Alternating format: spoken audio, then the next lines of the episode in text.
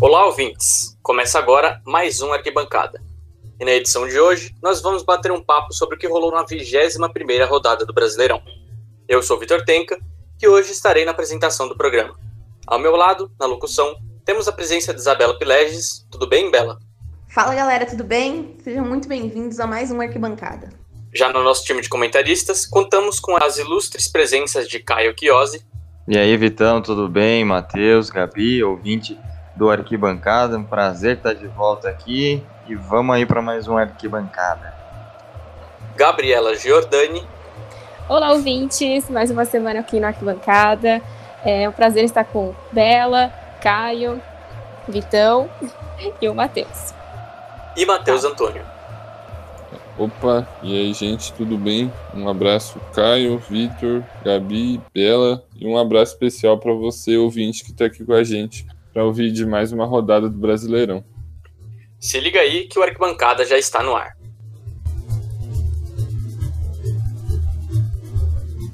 E como já havia adiantado, hoje nós vamos discutir os principais destaques da rodada, como a vitória inacreditável do Santos contra o Inter e a derrota do Corinthians para o Galo, garantindo a liderança do campeonato para o time mineiro.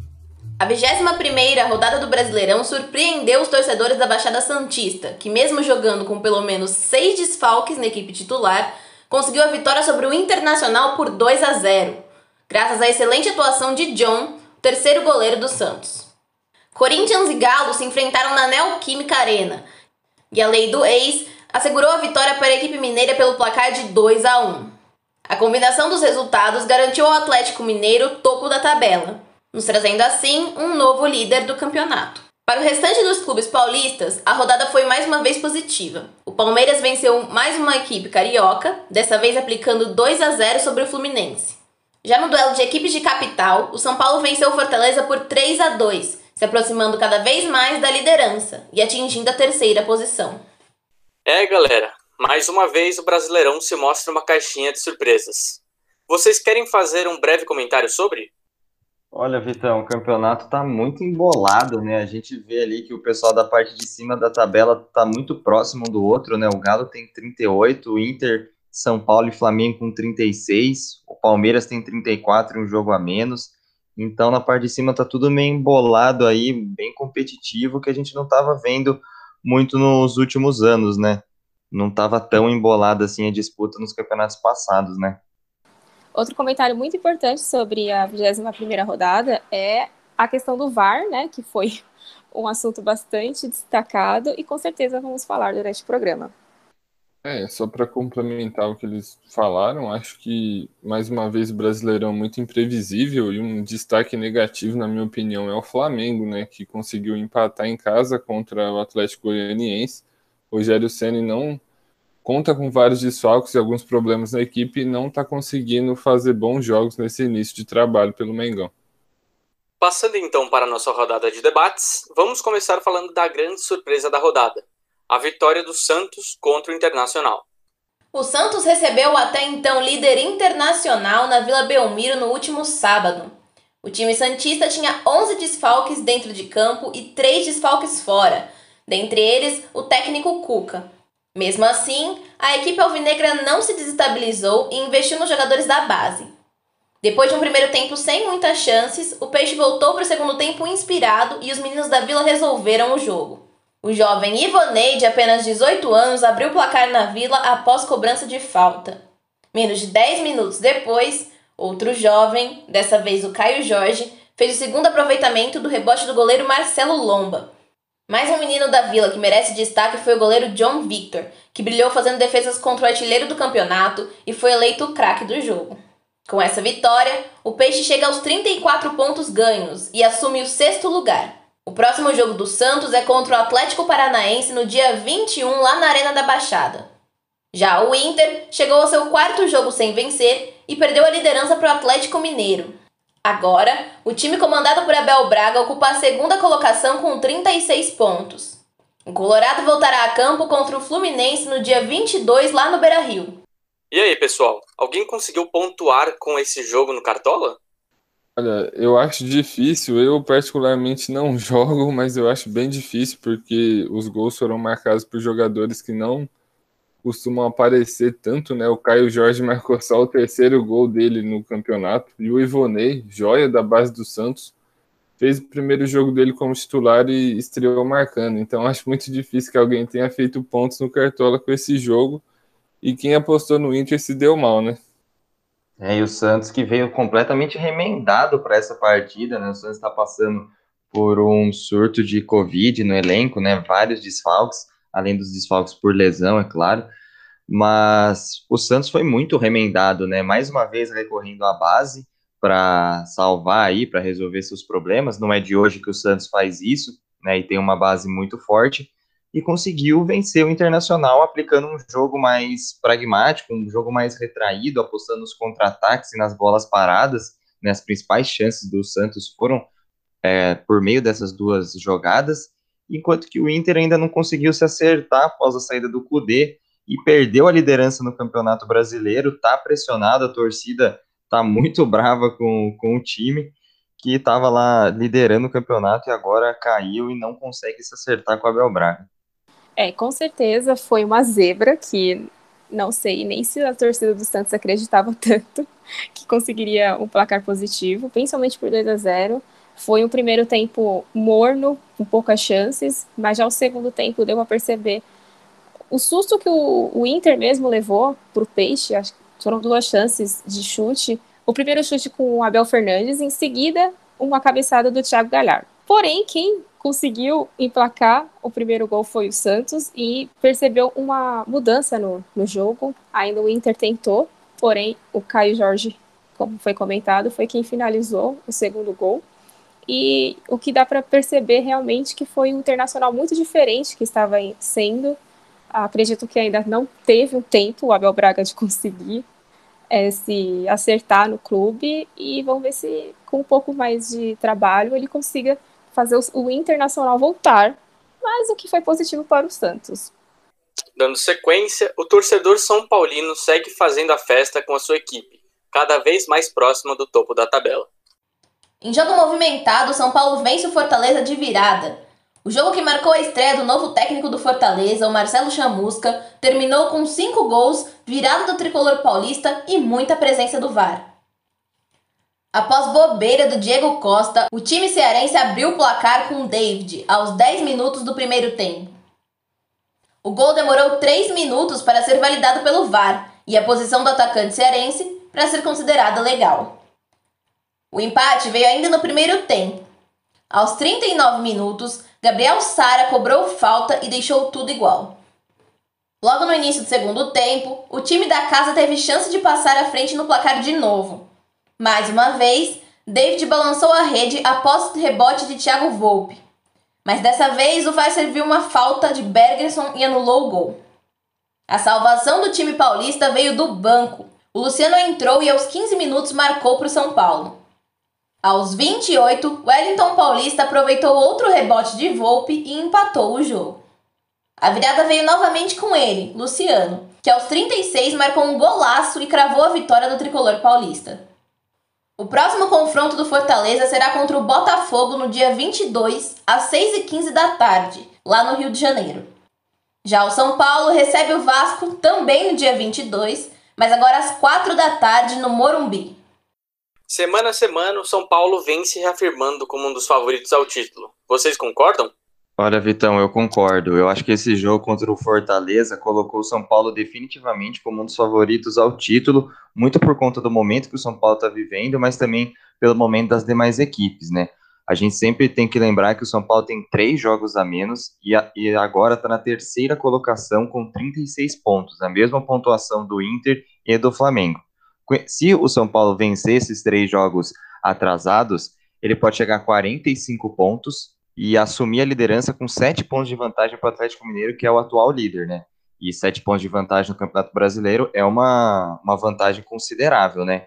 Então, esse é o melhor momento do São Paulo no ano, tá jogando muito bem, tá com confiança e é sim um dos favoritos ao título. Destaque para o pessoal da base, né? Para os garotos da base, Gabriel Sara, principalmente o Brenner, o Diego Costa na zaga, o Luan que no meio é, entrou no meio campo e voltou jogando muito bem e eles são os responsáveis aí por esse momento do, do São Paulo, por esse momento da equipe.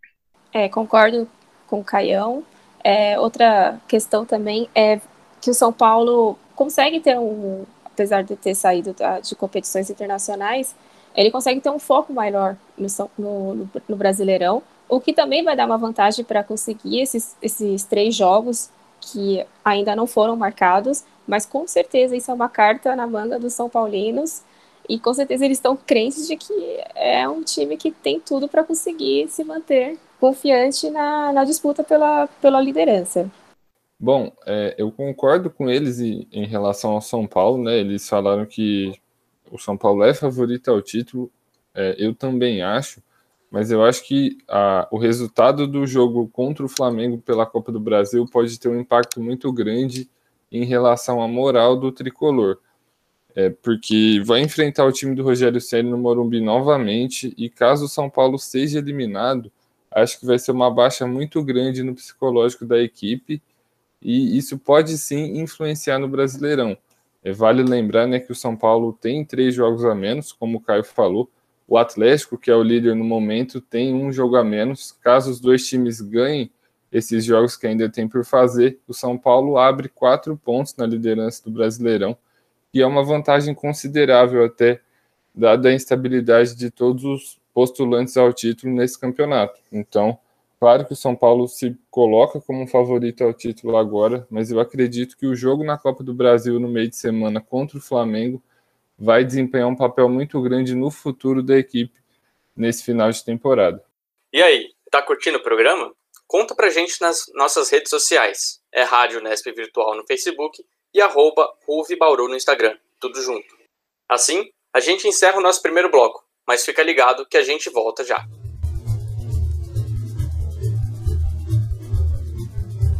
E estamos de volta com o melhor podcast sobre o Campeonato Brasileiro, o Arquibancada. E vamos agora falar de mais uma vitória do Verdão.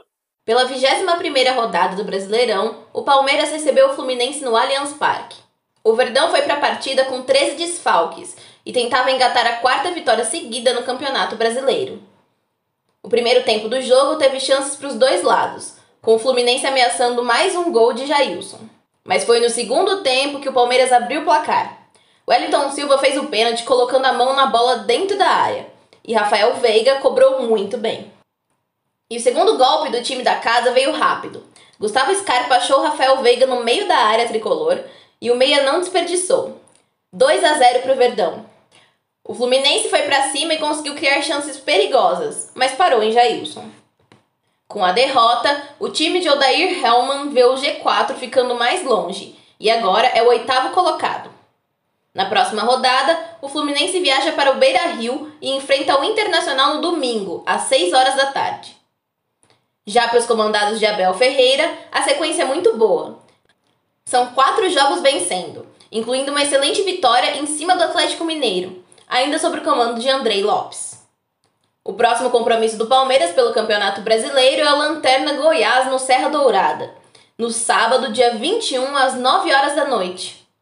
Entre os vários desfalques estão jogadores convocados para seleções, lesionados e até o momento nove testes positivos para o coronavírus. E ainda é possível que o número de casos continue crescendo, como aconteceu com tantos outros times no Brasileirão em 2020. Então, time, o que vocês acharam do jogo do Palmeiras? Bom, pela disputa pelo duelo do G6, o Palmeiras venceu o Fluminense, que também estava tentando se manter no G6, e mais uma vitória consecutiva ao trabalho de Abel Ferreira. Bom, acredito que o palmeirense já está conseguindo entender um pouco do jogo do, do novo técnico. Fez uma boa partida contra o Fluminense, apesar de que o Fluminense foi o primeiro a abrir o placar, mas teve um gol anulado pelo VAR, por impedimento. Deu para perceber é, que, apesar dos desfalques, tanto por convocação da seleção, o Palmeiras também está passando por um período de bastantes casos de Covid. E, mas deu para perceber que o Palmeiras não se abalou com isso, o William conseguiu fazer boas é, jogadas, o Scarpa também foi um, um, destaque importante, mas o nome da noite foi pelo Rafael Veiga, que fez os dois gols, um de pênalti bem marcado pelo VAR, e o segundo que deixou sobra para ele e não deu chance nenhuma para o Muriel conseguir defender. Bom, só para complementar a fala da Gabi, eu queria destacar o Rafael Veiga nessa partida. Para mim, ele foi o craque do jogo, fez dois gols, decidiu. Para mim, ele é o melhor meia que o Palmeiras tem desde o ano passado. O Luxemburgo ele não era muito utilizado, o Luxemburgo preferia o Lucas Lima, ou até mesmo jogava com três volantes, com o Gabriel Menino, Patrick de Paula e Ramires. E eu acho que o Rafael Veiga tem que ser mais utilizado, né? Eu peguei os números dele no SofaScore contra o Fluminense, ele acertou 92% dos passes, deu dois passes chaves, que são aqueles que, de, de criação de oportunidade, é, completou três lançamentos de três tentados, chutou três vezes ao gol e anotou dois gols, né? Então, uma excelente partida do Rafael Veiga, que, pelo visto, com Abel Ferreira vai ser mais utilizado, vai se firmando cada vez mais como titular do Palmeiras.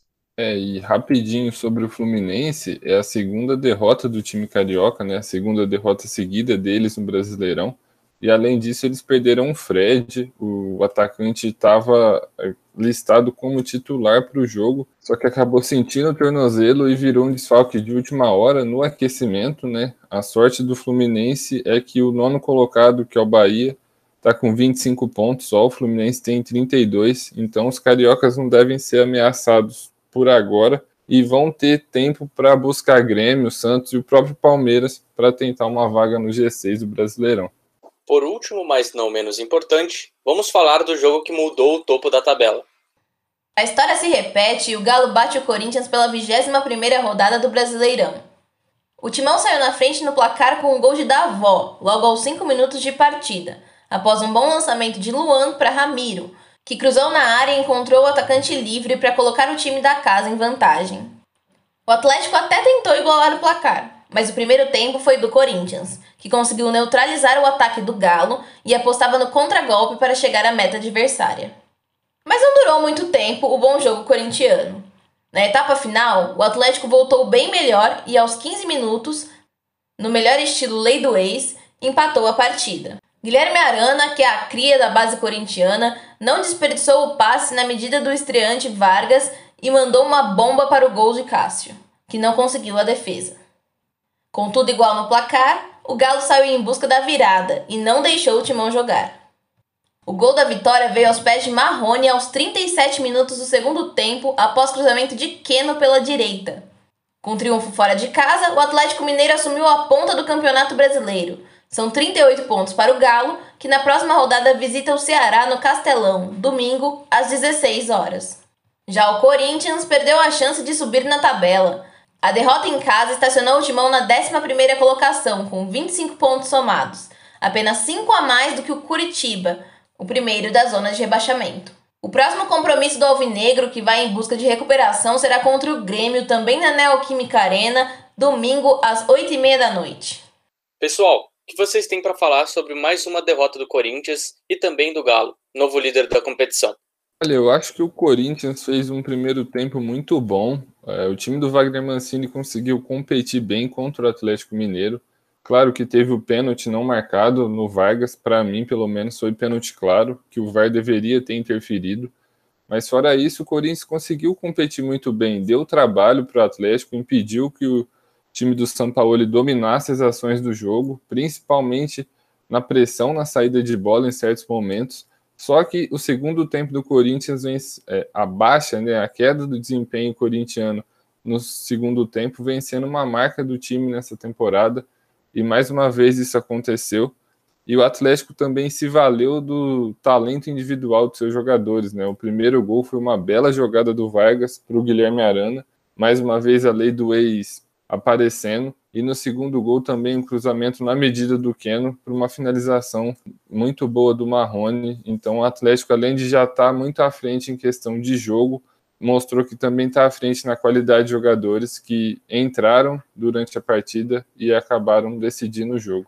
Olha, Vitão, é, complementando a fala do Matheus também, me parece que o Corinthians se empolgou né, quando voltou do intervalo e quis jogar de igual para igual com o Atlético Mineiro, né? E aí a gente teve a queda de rendimento que já, que, como o Matheus falou, já é uma marca da, desse time, né? infelizmente é uma marca desse time na temporada, né? E aí, quando quis tentar jogar de igual para igual, o Galo, taticamente e tecnicamente superior ao time do Corinthians, conseguiu é, virar a partida, né? E além disso, tem as qualidades individuais dos seus jogadores e também teve as falhas individuais dos jogadores do Corinthians. No primeiro gol foi total mérito do, do time do Atlético, uma jogada entre o Vargas e o Arana, o Arana aparecendo como um ponta na área para finalizar, quase cara a cara com o Cássio. E no segundo gol, o Marlon, aí foi falha do Corinthians, o Marlon completamente mal posicionado, né? Tanto que ele até perde o tempo da bola, posicionamento completamente errado do zagueiro. Quando ele viu, o Marrone já estava cara a cara com o Cássio, tocando a bola para o gol e saindo para comemorar, né? Então a gente vê aí a discrepância entre os dois elencos. E o Corinthians, esse jogo era para a equipe ter feito o estilo Carilli, né? Fez um gol rápido, se fecha e explora os contra-ataques, né? Porque o Galo já sofreu muitos gols aí de contra-ataque, é uma das deficiências que a equipe do São Paulo tem. Mas não, preferiu uma, um, outro, um outro estilo de jogo, acabou pagando o preço dessa vez. Bom, complementando o que o Caio e o Matheus falou, é, o primeiro tempo realmente foi um primeiro tempo que acredito que a Fiel fazia tempo que não viu o Corinthians com um entrosamento, o, o Atlético Mineiro sentiu um pouco dessa diferença, talvez também achava que ia chegar em Itaquera e ver outro Corinthians que estava tendo nos últimos jogos, mas percebeu que, apesar disso, ainda teve um lance muito polêmico, que foi um pênalti claro, porém, nem tanto o juiz em campo não deu, como também o VAR também nem foi reconsiderar ter uma pausa. Em momento algum, simplesmente o lance passou em branco, o que gerou muitas reclamações é, é realmente é uma coisa que tem que ser destacado. O VAR, ele tecnicamente é para isso. Se o, o juiz em campo não conseguiu notar o lance, era obrigação do VAR pelo menos ter revisado. Porém, é, deixou o Corinthians com essa, esse favorecimento, o que não foi suficiente para o Timão também, que voltou do segundo tempo, assim como o Caio falou, querendo buscar o mesmo estilo de jogo, talvez estivesse realmente retrancado, conseguiria pelo menos manter este 1 a 0 Porém, o Atlético Mineiro foi superior, mesmo ter sido prejudicado, vamos dizer assim, entre aspas, não dá para saber se o Cássio poderia ter pego, se o Atlético Mineiro poderia ter perdido, enfim. O Atlético Mineiro conseguiu esse, esse resultado fora de casa, um bom resultado, já que já no, no Campeonato Brasileiro deu uma recaída, mas agora, pelo jeito, conseguiu se reencontrar. E vamos ver como o Atlético vai conseguir manter essa liderança. E para você, ouvinte, qual foi a maior surpresa da rodada? Conta pra gente nas redes sociais. É Rádio Nesp Virtual no Facebook e arroba Bauru no Instagram. Tudo junto. Infelizmente, estamos chegando ao fim de mais uma edição do Arquibancada. Mas fica tranquilo, porque semana que vem estaremos aqui novamente, trazendo tudo sobre o nosso querido Brasileirão. É, bom, eu vou agradecer mais uma semana aqui do lado dos meus companheiros. É, fico muito feliz de estar participando desse programa. Espero semana que vem estar presente também. E caso não esteja, no próximo estarei. então, até semana que vem, ouvintes. É isso aí. Bom, valeu Gabi, Caio, Vitor, em especial nosso ouvinte que ficou com a gente até aqui. Sempre um prazer participar do Arquibancada e sempre que precisar a gente está aí para comentar sobre o campeonato mais legal desse mundo. É isso aí, Matheus. Um abraço, Matheus, Gabi, Bela, Vitão, ouvinte que ficou aqui até o final com a gente. Semana que vem o Arquibancada tá de volta falando do campeonato mais charmoso aí do, do mundo e mais querido que é o nosso brasileiro. E haja charme. É isso aí. Muito obrigado pela sua audiência e até mais.